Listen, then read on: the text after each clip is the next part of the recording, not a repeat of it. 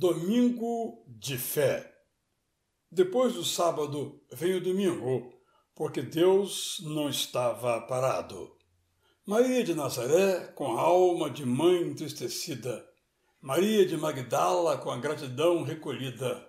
Maria de Betsaida, com a perspectiva corrigida. Elas e tantas outras mulheres vão ao túmulo fazer o que sabiam: cuidar do corpo de Jesus para que, envergonhado na vida, fosse após a morte dignificado.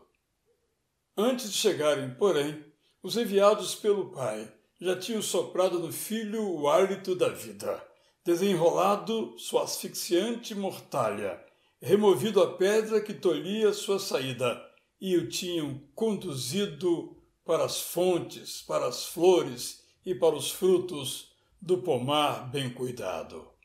Foram em busca de um Jesus morto, mas encontraram um Cristo vivo, entusiasmado. A noite perdeu para a manhã brilhante. A derrota virou vitória esfuziante.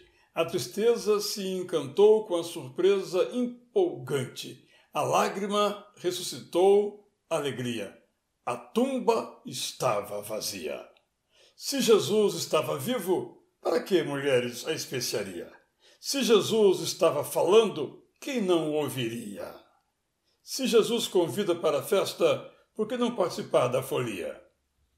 Com um túmulo sem corpo se completa a história de Jesus, que começa na imprópria manjedoura e não termina na insondável agonia.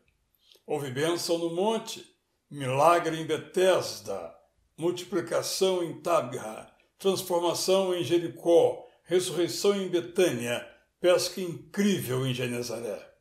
Houve Getsemane na quinta, Calvário na sexta, silêncio no sábado, mas no domingo a luz raiou para espanto de Tomé.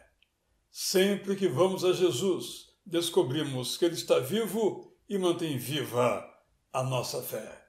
Eu sou Israel Belo de Azevedo e lhe desejo feliz celebração da ressurreição de Jesus. Bom domingo, bom dia!